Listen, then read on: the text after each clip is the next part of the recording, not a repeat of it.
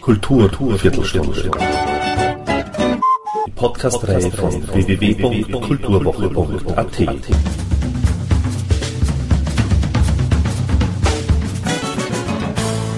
Präsentiert von Manfred Horak. Der bewusste und zweckgerichtete Einsatz der körperlichen, geistigen und seelischen Kräfte des Menschen zur Befriedigung seiner materiellen und ideellen Bedürfnisse, kurz Arbeit, steht im Fokus des Theaterstücks Guter Morgen Marienthal unter der Regie von Fanny Brunner und dem Dramaturgen Hans-Jürgen Hauptmann, das im Rahmen vom Viertelfestival Niederösterreich 2011 über die Arbeiterbühne der Evonik Parachemie, also quasi am Originalschauplatz in Marienthal, Grammat-Neusiedl, erstmals aufgeführt wurde Ausgangspunkt des Theaterstücks ist nämlich der soziografische Versuch über die Wirkungen lang andauernder Arbeitslosigkeit Die Arbeitslosen von Marienthal aus dem Jahr 1932 von Marie Jahoda, Paul F. Lazarsfeld und Hans Zeisel, der heute noch als Meilenstein in der Entwicklung der empirischen Sozialforschung gilt und Marienthal selbst zum Mythos werden ließ Fanny Brunner und Hans-Jürgen Hauptmann gelangt mit Guter Morgen Marienthal ein großes zeitgenössisches Theaterstück, ein Entwurf zur Wahrung der Menschlichkeit, ein Kommentar zu den Auswüchsen unserer Gesellschaftsordnung. Und ein Interview in zwei Teilen mit den beiden gibt's auch, und zwar hier und jetzt. Somit gleich mal Ton ab für Fanny Brunner und Hans-Jürgen Hauptmann. Während der Probenarbeit habe ich äh, mal zuerst untersucht, was aus der Marienthal-Studie lässt sich szenisch übersetzen, übertragen, also welche, welche Teile sind spannend für die Bühne und auch paradigmatisch, also für die Studie. Der nächste Schritt war dann, äh, wie, wie sieht das heute aus? Also, und wo finde ich äh, entsprechendes Material? Ja, und da bin ich äh, überhaupt nicht in einer wissenschaftlichen Studie fündig geworden, sondern einfach auf YouTube.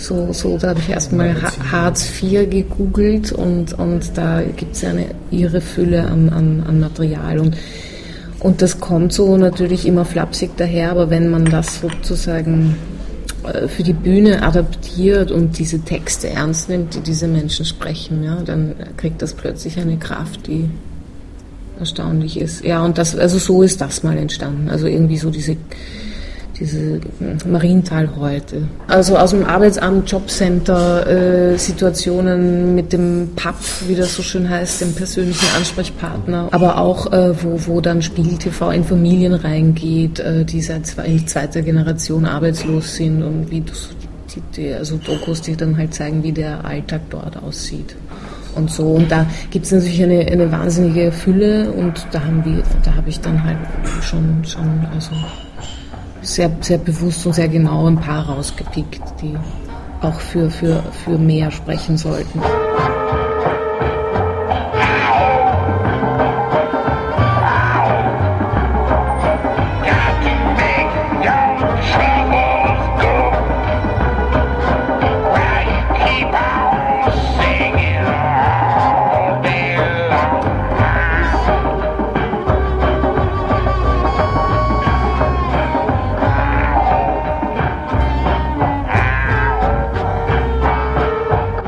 Realitätsbezug beim Stück eben ja, an, am Original, an der Original-Location quasi, mhm. ähm, wenn, wenn, das jetzt übertragen wird in irgendein Theaterhaus sozusagen, wie hab, Gibt es da so einen Plan sozusagen ähm, oder Vorstellungen eurerseits, wie das dann umgesetzt naja, wird? Also Ob es ähnlich umgesetzt wird? Nur die, die Inszenierung wird so und so auf den gegebenen Ort reagieren. Also, also man kann es nicht transferieren, einfach eins zu eins. Also eben man könnte auch auch den Chor würde ich nicht mitnehmen, der würde, der wird, wir werden das ja in Wien auch spielen in so einem zweiten Teil, beziehungsweise ein bisschen eine, in einer veränderten Fassung. Wir wissen aber noch nicht genau in welchem Raum. Also natürlich wäre es schön, das, den, den Abend in einem, in einem Ort zu spielen, der eine ähnliche Geschichte hat. Ja. Also in, in einem normalen Guckkastentheater ich weiß es nicht. Ich denke, es, es muss auch da möglich sein, weil man, man will es ja zeigen. Aber es wäre sicher ganz anders. Also es geht halt sicher vielen von, von diesem Charme und von dieser Intensität verloren, der ja. halt in diesem Bezug sich nur entfalten kann. Ich, ich habe mich ja teilweise gefühlt wie auf Wolke 7, weil also weil man im Vergleich zu, zu einer normalen Guckkastenbühne einfach so viel mehr Möglichkeiten hat. Äh, natürlich auch Einschränkungen, aber eigentlich Möglichkeiten. Also alleine, die, der, alleine der Gabelstaplerfahrer und, und ich wollte zuerst auch unbedingt einen, einen VW-Bus oder einen kleinen Transporter einbauen für eine Szene. Das hat aber dann leider nicht äh, so, so rhythmisch so gut geklappt für den Abend. Dann musste der wieder rausfliegen. Aber ich, wann hat man im Theater die Möglichkeit, ein Auto vorfahren zu lassen? Das ist immer ein riesen Act und dann ja, ja, also das schon alleine das war natürlich eine Spielwiese. Auch einfach, dass der Ort von sich aus so eine Kraft hat und so eine Wirkung.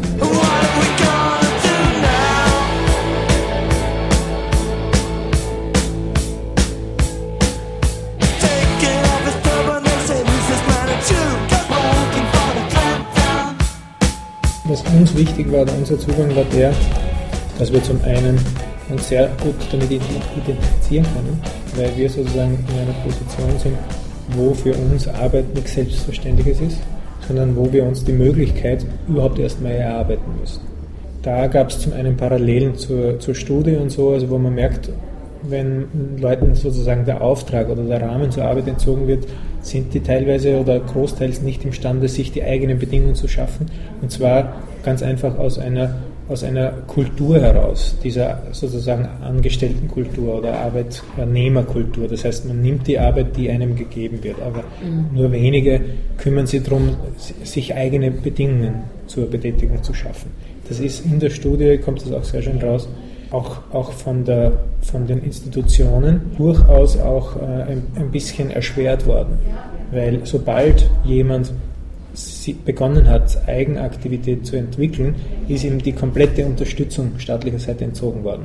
Das konnte aber nur sozusagen eine kleine Ergänzung sein und niemals das Ersetzen. Und deshalb war das eigentlich ein arbeitsfeindliches Klima. Also und, und, darauf haben auch die, die, mit, also die, die Bewohner geachtet, weil sie selbst sich das nicht erlauben konnten. Wenn ein anderer ein bisschen was dazu verdient hat, ist er verpetzt worden.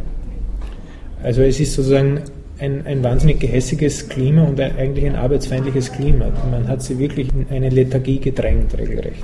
Ja, das ist ja heute eigentlich nicht viel anders. Ne? Ist heute teilweise nicht anders. Und das war halt so ein Punkt, wo wir ein großes Problem auch verorten, nämlich dass diese äh, Kultur sozusagen von, von Lohnarbeitsgesellschaft eigentlich schon lange nicht mehr so funktioniert und immer schlimmer wird. Das wird sie natürlich von den Betrieben auch zunutze gemacht, dass man die recht billig dann auch dafür verwenden kann, zwingen kann, ohne ihnen auch Anstellungen geben zu müssen, Zeitarbeiter und stundenweise Entlohnung etc. Dann hat man auf der anderen Seite einen große, größer werdenden Bereich an Prekariatsarbeitern, also gerade im Kultursegment, auch im Wissenschaftssegment. Das heißt, eigentlich sind wir an einer Wende, wo die überkommene Formen dieser Lohnarbeit eigentlich schon lange nicht mehr funktionieren, aber noch kein äh, funktionierendes Modell dasteht, das, weil es auch verhindert wird von der Politik und von denen sozusagen mit dem Rückhalt der Wirtschaft. Natürlich gibt es ein großes Interesse, das auch nicht so schnell äh, über die Bühne gehen zu lassen. Also man merkt es an allen Orten der Welt, dass es eigentlich am Zusammenkrachen und dass es keinen Sinn mehr macht, an dem festzuhalten. Da wollten wir zum einen die Arbeit, die eigentlich ein Grundbedürfnis ist für den Menschen, wieder von dieser Zumutung entkoppeln und ihr wieder den Wert geben, den sie seit jeher hat, nämlich sich sozusagen konstruktiv mit seiner Umwelt auseinandersetzen zu können und sich darüber auch eine Identität verschaffen, einen Wert in der Gesellschaft, eine Mitverantwortung zu erarbeiten etc.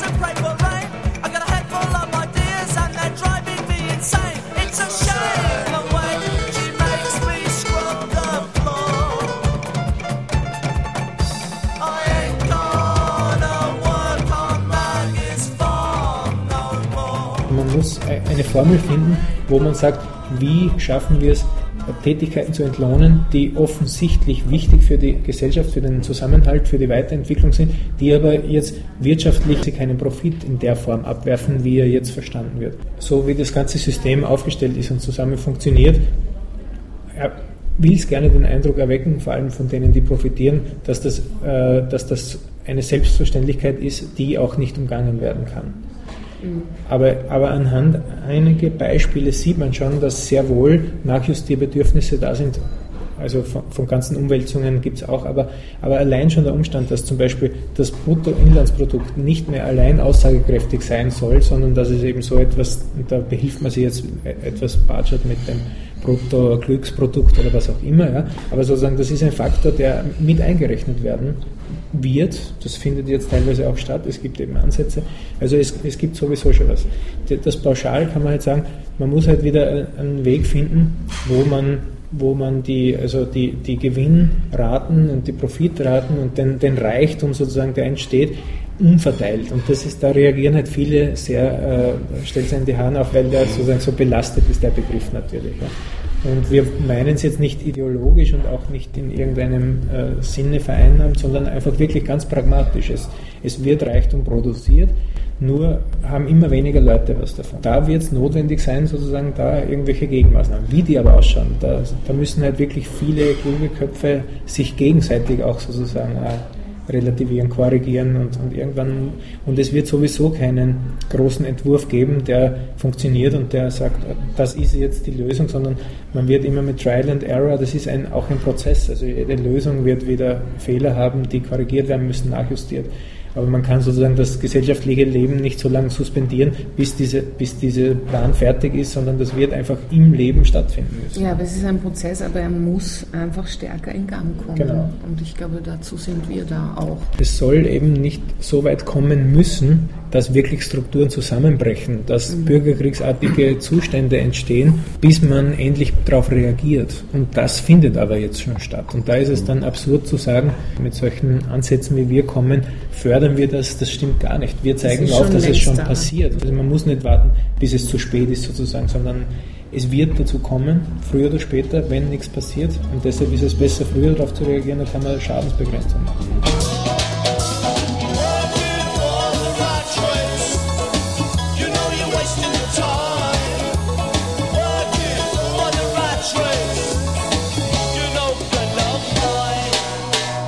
Wir haben versucht, die Passagen, die wir äh, zitieren und verwenden, möglichst unangetastet zu lassen und nicht umzustellen oder auch äh, die, die Menschen natürlich anonym zu lassen, wie sie auch in der Studie äh, sind. Also die Familien haben Nummern bekommen. Ähm, dann auch der Speiseplan, also es gibt so einen Wochenspeiseplan, den wir zitieren, der ist eins zu eins übernommen. Also es sind einfach der Speiseplan von zwei verschiedenen Familien. Also so, so wenig wie möglich haben wir, habe ich da umgeschrieben. Also wenn, nur wenn es wirklich absolut notwendig war. Verständnis, aber nicht sozusagen inhaltlich nichts ja. geändert. Generell bei auch bei anderen Zitaten, die ihr ja. habt, mhm. Genau.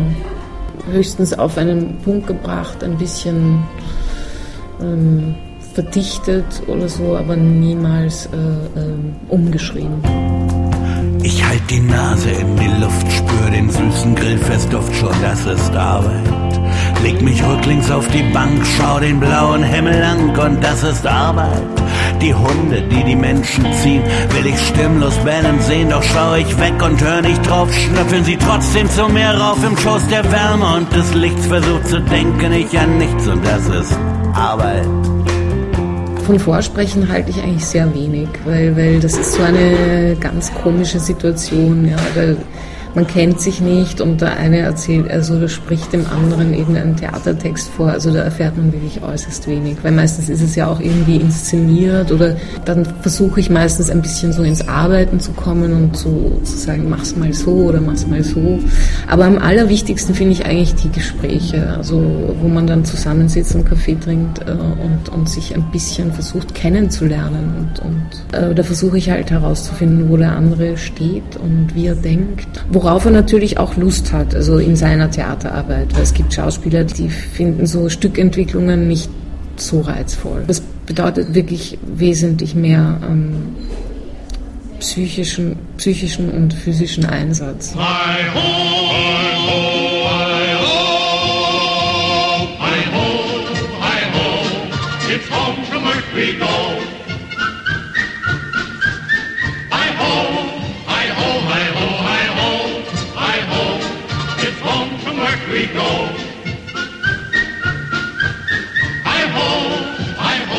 Abend hat so, äh, hat so verschiedene Phasen oder verschiedene Teile. Manche sind wirklich sehr, sehr genau gearbeitet.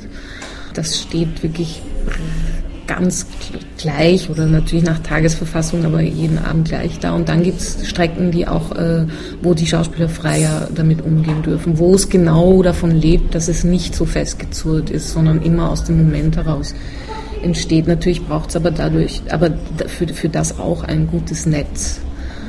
Also, mm, also ja, sie müssen einfach ziemlich genau wissen, also die, die Eckdaten müssen sehr genau bekannt sein, damit das wirklich auch immer wieder funktioniert. Vetorecht haben Schauspieler, die mit mir arbeiten, immer. Also ähm, ich höre mir wirklich alles an, wie man es nimmt, beides. Also ähm, ich finde, unterm Strich macht es die Sache mh, mm, dichter und ehrlicher.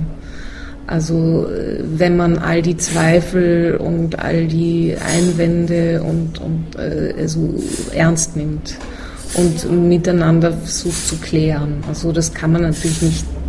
Naja, eigentlich versuche ich schon jeden, jeden Konflikt äh, auszutragen und ähm, also ja, es ist ein, ein totales Miteinander. Dann so bei den Entwicklungen kommen natürlich wahnsinnig viele Vorschläge von den Schauspielern, bei den Improvisationen und so weiter. Da sehe ich mich eher als äh, Ausmister oder als Optimierer oder mh, mm, eben Spielleiter. Gebe aber auch eher positives Feedback als negatives. Also ich bestätige eher die, die Angebote, die mich interessieren und, und äh, ja, das andere bleibt dann so ganz, ganz von selbst auf der Strecke liegen. Aber diesmal, also bei dieser Stückentwicklung waren die Texte äh, und die Situationen sehr stark vorgegeben. Also bei unserem letzten Stück Pommes Funèbre oder die Verabschiedung der Manieren, wo wir uns äh, mit dem Thema Umgangsformen beschäftigt haben, war das anders. Da habe ich mehr aus den persönlichen Geschichten und Erlebnissen der Schauspieler also geschöpft. Das war in dem Fall jetzt weniger schon in Gesprächen, aber nicht auf der Bühne wiederzufinden. Thank you and good night.